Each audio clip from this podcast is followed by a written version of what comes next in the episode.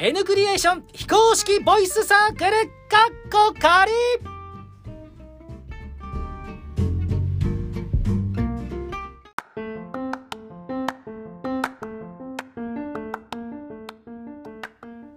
この番組は活躍の場を虎視眈々と狙っているこれから売れていくかっこ予定の声優たちがボイスドラマをはじめさまざまな声の活動を通じてストレートに言うと売名を狙う番組です。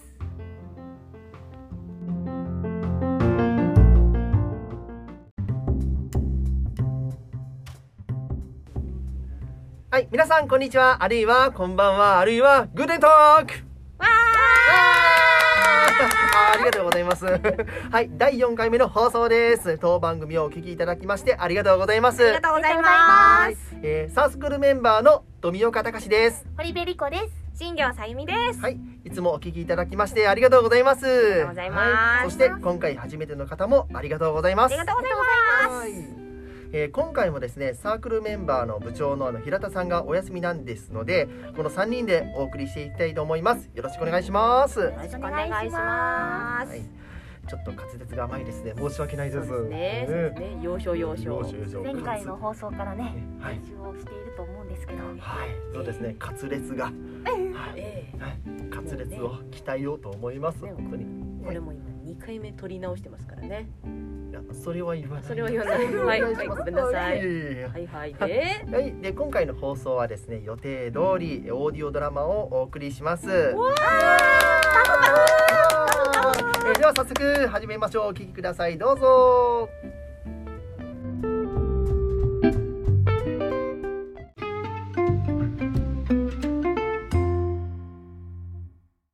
あなたのことは私が守るわ。花咲有馬作最近おかしな噂を聞く。僕の知らないところで僕に出会った僕を見たという人がよく現れるのだ。最初はただの見間違いだと思っていた。でもその話があまりにも多くてその人たちも嘘をついているようには見えなくてだから僕は少しだけ不安になった。どうかしたの？よほど僕が不安そうにしていたのかクラスメイトの女子が話しかけてきた。艶やかで長い黒髪。病的なまでに白い肌。消えてしまいそうな儚い声。話したことはあまりない。だから話しかけられたことに少し驚いた。きっと普段ならあまり親しくない彼女に相談することなんてなかったと思う。でも僕の周囲で起こっていることがあまりにも気味が悪くて気づけば僕は彼女に悩みを打ち明けていた。突拍子もない話で驚くと思うけど実は僕がもう一人いるみたいで。もう一人のあなた。それってもしかしてドッペルゲンガーじゃないかしら？ドッペルゲンガー？生き写しコピー？二重の歩くもの？漢字では副体なんて書かれるらしいわ。と言って彼女は僕にスマホの画面を見せる。そこには彼女の言った通りの言葉が書かれているどうやら僕のためにスマホで調べてくれたらしい。その画面に書かれていることに僕は目を奪われた。死の前兆？ドッペルゲンガーを本人が目撃したらその本人は死ぬ。じゃあもし本当にドッペルゲンガーがいたとしたら僕はそのドッペルゲンガーに出会ったら死ぬ？大丈夫よ。噂は噂。まだ本当にあなたのドッペルゲンガーが存在するかわからないもの。それにたとえドッペルゲンガーが存在していてもあなたのことは私が守るわ。だから安心して。それから噂の真相を探りましょう。こうして僕と彼女の噂の真相を探る日々が始まった。僕らは僕を目撃したという人に話を聞き僕が目撃された場所へ足を運ぶ。出会ったら死ぬと言われている存在が現れた場所になんて行きたくはなかったがただじっとしていても恐怖に押しつぶされそうになるだけだった。それに隣にはいつも彼女がいてくれた。彼女が一緒にいてくれるだけで僕の恐怖はとても和らぐ。僕が緊張していると彼女はそっと僕の手を握って笑ってくれた。ねえどうして君は僕のためにここまでしてくれるの？覚えてる？入学してすぐホームルームで自己紹介をすることになったでしょ？あの時私緊張してうまく喋れなかったの。言葉が出なくて固まって頭の中パニックで。でも隣にいたあなたが声をかけてくれた。小さな声で「頑張って」と言ってくれたことがとても嬉しかった。あなたのその言葉で私は頑張ることができたのよ。それが理由？ええそれが理由。それがきっかけで私はあなたのことが好きになったのだから。え？彼女の横顔を見つめると彼女は耳まで真っ赤にしてうつむいていた。もちろんそれだけじゃないわ。他にももっと理由はあるのだけど。そこまで言って彼女は黙ってしまった。そして僕も同じように黙った無言のまま二人で歩く。そしてむずがゆい緊張の中僕らはドッペルゲンガーが目撃された場所に到着した。そそれじゃあ探しましょうか。うん。照れくさい。互いの目を見れないまま僕らは周囲に視線を向ける。正直に言えば浮かれていた気持ちが高揚していた。でもだからこそ僕はそれを見落としたのかもしれない。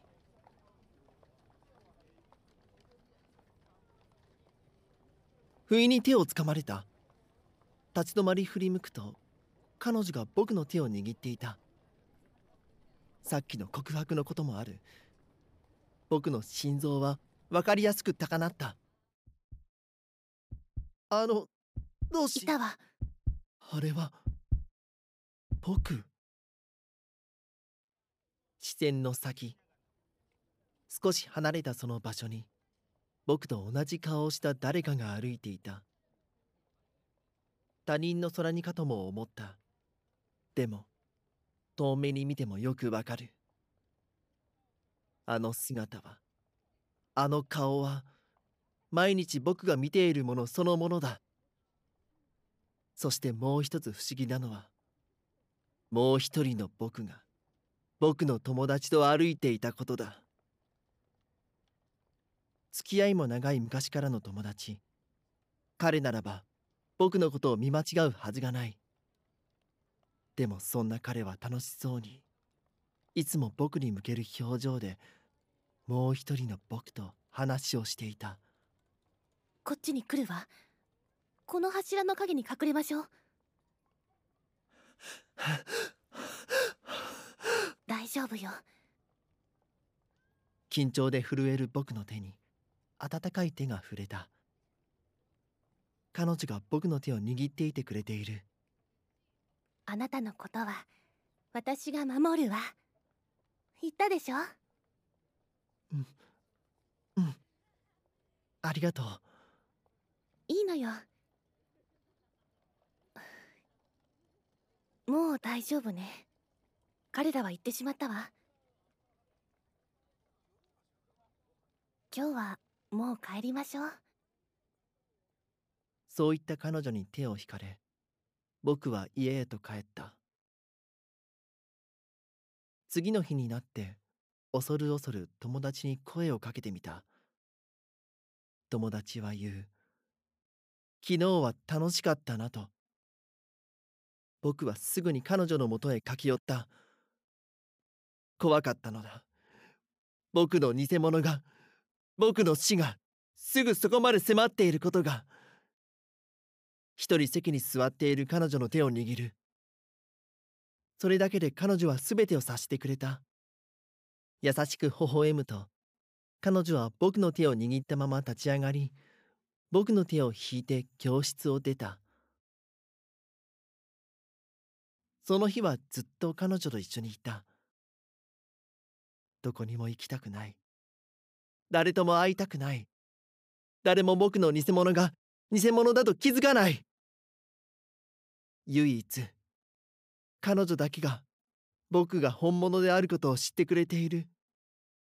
彼女だけが今の僕にとっては救いだった。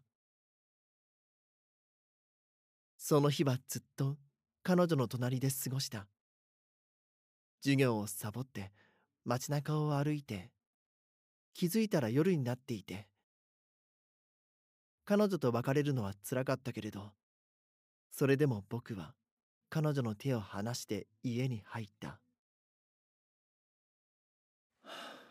ただいま。おかえりなさい。あら頼んでいた買い物は？え？さっき頼んだらあなた買いに行くって言って出て行ったじゃない。母さん何を言って 僕は買い物なんて頼まれて。うん。そうか。そうなんだ。考えるまでもない。いたのだ。ついさっきまで。この家に僕の偽物が。僕のドッペルゲンガーが。嫌な汗が流れて背筋が寒くなって僕は狂いそうになりながら家から飛び出した。ドッペルゲンガーは家にまで入り込んでいる。友人も親でさえドッペルゲンガーを僕だと認識している。もう僕の居場所はない。いつドッペルゲンガーが目の前に現れるかわからない。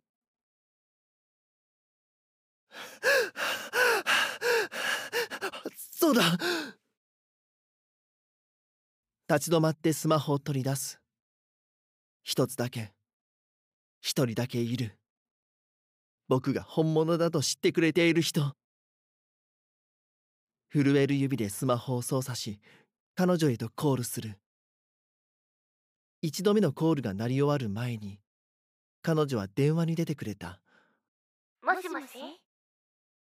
声は電話口とそして真後ろから聞こえた。振り向くとそこには彼女が立っている。彼女は優しく微笑むと全てを察したように僕の手を握る。行きましょう。どこ？え？ところよ。怖いものなんて来ない。あなたにとっての楽園。僕は彼女の家に招かれた。自分の家にいられない以上僕のことを分かってくれている彼女の家に行くしかない。さあ入って。お邪魔します。どうかした？うん。大きな家だなってご両親は何している人なの？いくつか会社を経営しているわね。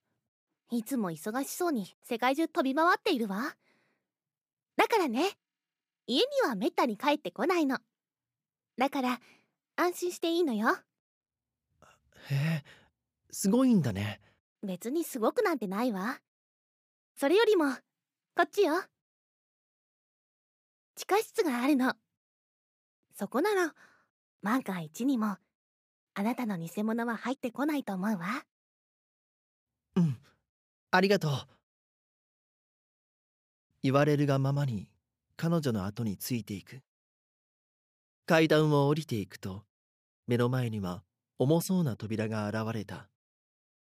彼女はその重そうな扉を開くと僕を中に招き入れる。すごいな。本当に地下室があるなんてとそんな感想を漏らしていると背後でガチャリと音がする。その音に振り向くと彼女が扉に鍵をかけていた。そして恍惚な表情を浮かべていた。やっと二人きりになれたわね。え？ずっとずっと願っていたの。あなたと二人になることあなたと私二人だけで生きていくこと。えっと何を言って？ずっとずっと好きだった。ずっとずっと愛してた。ずっとずっとあなたのことが欲しかった。ねえだから何を言ってるの？背筋に悪感が走る。目の前にいるのは彼女なのに僕のたった一人の理解者のはずなのに。でも彼女は僕が知っている彼女とは明らかに違う。自己紹介の時に励ましてくれた時から好きだったの。あなたの言葉の一言一言があなたの一挙手一投足があなたの感情の一つ一つが全てが愛おしいの。毎日あなたのことを見ていた。毎日あなたのことを考えていた。友達と仲良くしている姿も家族と仲睦まじく話す言葉もあなたの好きな本もテレビもゲームも芸能人も苦手な教科も食べ物も何もかも。私は見て聞いて知っている。あとはもうあなた自身を手に入れるだけ。彼女が一歩近づく。本能的に僕は一歩下がった。ねえここでずっと私と暮らしましょう。ここなら何重にも鍵をかけられるしパスワード式の電子ロックもある。誰も入ってくることはできない。たとえドッペルゲンガーだとしても。だから怖いことなんて何もない。私がずーっと守ってあげるわ。いや僕はか帰るよ。ありがとう。そう言って彼女の横をすり抜けた。なんだろう。言いようのない感情が僕を支配する。とにかく一刻も早くここを出た方がいい。そう。残念だわ。ごめんなさい。痛かったわよね。スタンが少し電圧を上げすぎたかもしれない。でもねあなたも悪いのよ。ここから出て行こうとするから。意識が薄れる。体はしびれて動かない。意識は朦朧としやがてぷつりと僕は闇の中へと沈んでいった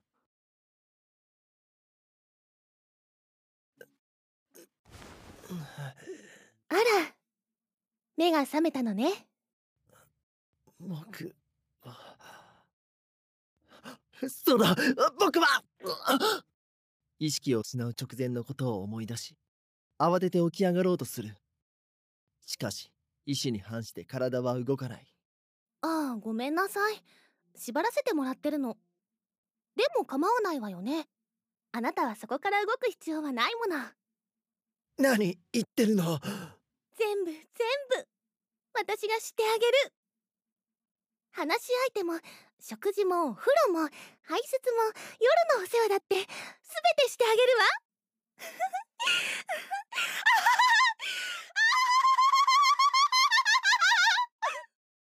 彼女が笑う。その狂気に満ちた声と表情に強い恐怖を感じる。でも僕にはどうすることもできない。逃げることはできない。ここんなことをしてもすぐに誰かが見つけに来てくれるよ。本当にそうかしら？そうだよ。だって友達も先生も家族だって。それなら心配いらないわ。だって代わりがいるんだもの。代わり？忘れちゃった？この数日ずっと二人で一緒に探していたじゃない。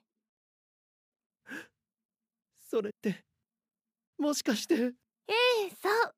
ドッペルゲンガー。あなたのドッペルゲンガーがあなたの代わりをしてくれるわ。そんなそんなのすぐに。わからないわよ。だって誰一人あなたとドッペルゲンガーの区別なんてついていなかったじゃない友達もお母さんでさえ誰一人。でも私は違うわ。私はあなたが本物だと分かっている。私だけが本当のあなたと一緒にいられる。私だけがあなたのことを肯定できる。私だけがあなたのことを守ってあげられるの。だからずっと一緒にいましょうね永遠にずっとずっ彼女の手がそっと僕の頬に触れる。ついさっきまではこのぬくもりに安心していたのに。今はもう彼女のことが怖くてたまらない。はあ愛しているわ。心の底からきっと僕はもう逃げられない。逃げた先にも居場所はない。曰くドッペルゲンガーに出会うと死ぬらしい。僕はドッペルゲンガーと鉢合わせはしなかったけどそれでも僕は今日この日確かにこの世界から死んだのだ。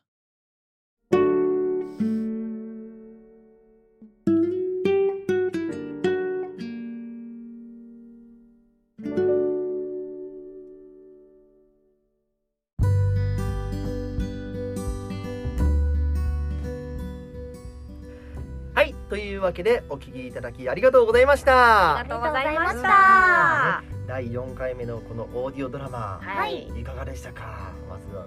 いやー楽しかったですね。楽しかったですね。あのまず楽しかったです。堀部さんの振り切ったこの表情が。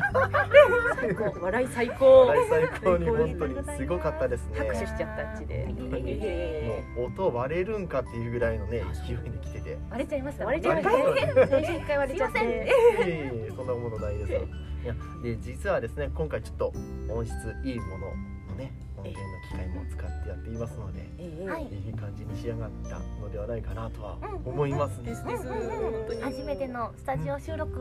おうんうんおー。そしてそして。初めてのディレクション付き。ディレクション付き。誰だ？はい。誰？だ誰だ？